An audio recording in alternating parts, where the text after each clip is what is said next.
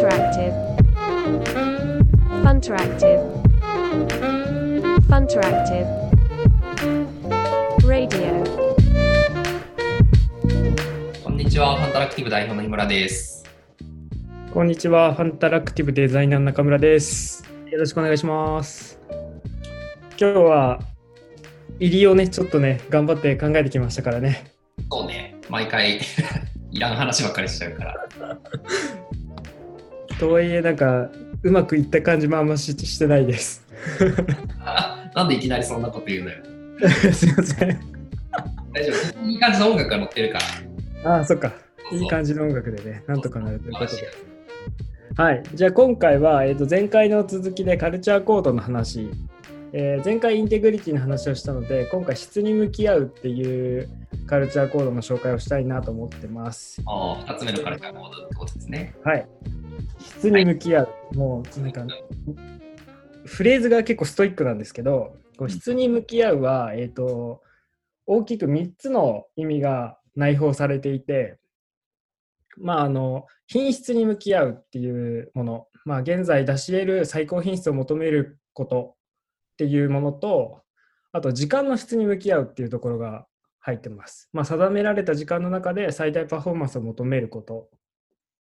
で、あと3つ目が、あの、コミュニケーションの質みたいなところが定義されていて、まあ、伝達に最適な手段、手法か、まあ、量とか時間配分が適切か、まあ、ミーティングとか、あの、ついついその場で議論しなくてもいいこととか、うん。あの、タイミングに応じて後に回した方がいいものとかもついついなんかやってしまったりするうん。っていうのをまあ避けましょうっていうのと、まあ、そうですね、この3つが、あの、質に向き合うってカルチャーコードに含まれてます。うん。はい。これは確か、あの、プレゼンの時も最初、安坂チームから出てきた案だったよね。そうですね。まあ僕、僕の案ではあるんですけど、僕は最初、この質に向き合うってワンフレーズで出してなかったんですよ。うん。あの、彼、なんかすごく重要視してたのが、実は3番目に出てるコミュニケーションの質っていうところを、あの、前面に押し出そうとしてたんですよね、最初の案としては。なるほど。あの、ファンタラクティブがフルリモートっていうところを前提に置いてるからこそ、そのコミュニケーションの質っていうのがめちゃくちゃ重要で、あの、受け手側、発信側、両方の意識がどっちも必要で、あの、成り立つな、あの、なんだろう、質が高まるなと感じていたので、もうその辺をてみんなが意識できるようにしたいなっていうので発信してたんですけど、うん。まあ、この3つ含有することになったのは、まあ、全部大事だよねってなって、あのチームで話してるときに。うん。まあ、コミュニケーションの質も大事なんだけど、結局、その限られた時間でどれだけコミュニケーションするかとかも大事だし、そのって考えると仕事に対してどれだけ効率的に動くかみたいなのが大事だから時間の質ってすごい大事だよねみたいな話になってうん。僕らが目指してるのってそもそも品質に向き合うことだよねみたいな話が出てうん。で、これみ全部マージしようっていうので、マージされた案になりますね。うん。そうだね。なんかあの、4つのゆとりっていうのがあって、その中に時間のゆとりっていうのがあるけど、まあ、結局のところ、その、なんだろう、業務時間一生懸命働くっていうのは多分いつの時代もずっと変わらなくって、で、その中で、その、緊急じゃないけど重要なことっていうのにも取り組んでいこうと思うと、確かにその、ね、時間は変わらないわけだから、まあ変わらないというか、これ以上ね、増やすっていうのはなかなか難しいから、あの、じゃあ、やっぱその質、同じ30分とか同じ時間を過ごしても、その、できることというか、やってることを変えるっていう方が、まあ現実的だよね。結果的にそのゆとりが生まれるというか。いや、そうなんですよ。うん。結局、その限られた時間であの効率的なことをやった方が、最終、あの、なんだろう、成長曲線というか、うん、積み重ねられる経験値みたいなのも、そっちのそっちの方が高いと思うんですよね。うんうんうん。なんか残業を前提に考えてしまったり、土日を前提に考えてあの仕事を組んだりすると、その時点で効率が悪いあの成長曲線になるので、うん。まあ、プラスアルファはあのいざという時に絶対取っといた方がいいので、まあ、それを前提に絶対組組んじゃいけないなっていうのはすごく感じてますね。うんうんうん。そうだね。うん。社長、最近、こう、質に向き合って考えているところとか、どの辺がありますか？そうね。ちょうど先週質に向き合う会議っていうのをやって、まあ、どっちかっていうと、あれは、どっちかというと、とか今の3つの話で言うと、やっぱ圧倒的に品質の話なんですけども、うん。あの、まあ、品質自体は去年とか一昨年からずっとクオリティアップっていうのも掲げて、まあ、会社のホームページにも、あの、そのクオリティに関する、あの、ファンタラクティブのこだわりみたいなページを、まあ、わざわざ作っているぐらいなんですけど、そこはすごい大事にしてるというか、今もずっと追い求めていて、質に向き合うミーティングもすごい盛り盛りだったね、内容が。いろいろと。そうですね。もりもりでしたね。うん。やっぱその入りの部分とあの出口の部分、まあ、そこはやっぱあの話題になりやすい部分だと思っていて、まあ、そもそも品質ってまあ出てきたもののアウトプットのクオリティの話をしてると思うので、あのそもそも定義がないとその品質が高いのか低いのかすら分かんないみたいな話がうんあるので、まあ、そこの品質をしっかり定義する。で、まあ、それが1個ブレイクダウンすると、おそらくテストケースというか、とか、使用の要件定義だったりとかっていうところになるのかなと思っていて、まあ、それをしっかり満たしているかどうか。で、満たす前にそもそもそれを定義しないと、満たしているかどうかっていう判断すらできないから、そこの前にの話に行こうかとか、あとはそもそも最初のあの仕事を受けたりとか、あの、まあ、仕事を受けてから、すごいふわっとした状態でね、うちの場合仕事を受けることが多いので、まあ、そこから、あの、ふわっとした要望っていうのを、いかに要件定義とか、その、テストケースに落としていくかっていうところが、あの、まあ、質に向き合うっていうことにつながるのかなっていう感じかな。そうですね。うん。結構議論も白熱しましたしね。まあ、個人的にあの質に向き合うで思うところは、あの、なんだろうな。やっぱりあの、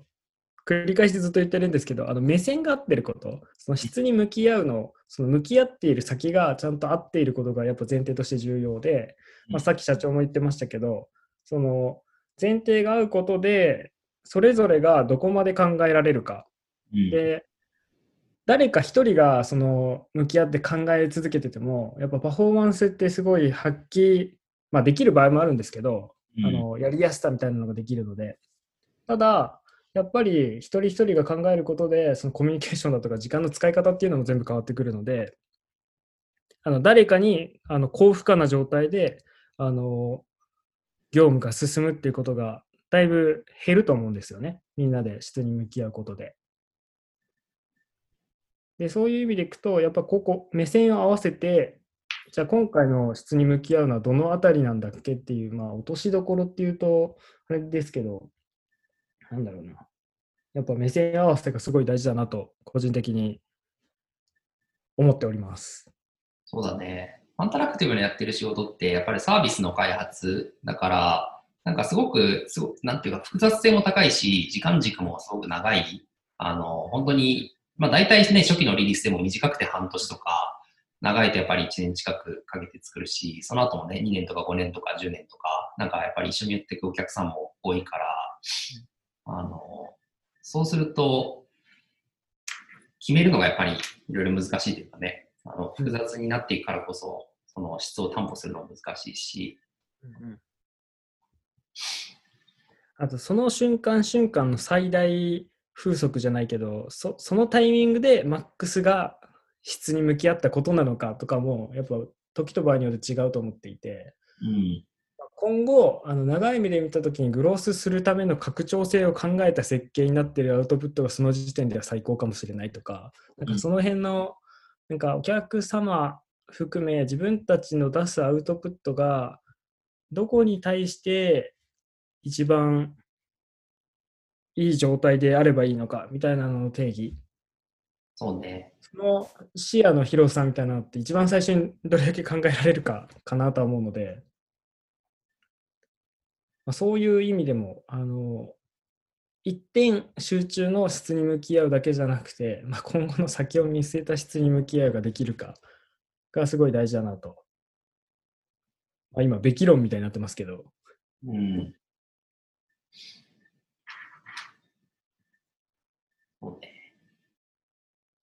なんか、まあ、ちょっと話変わっちゃうっていうか、なんか、どうぞ。あれなんだけど、いや、その、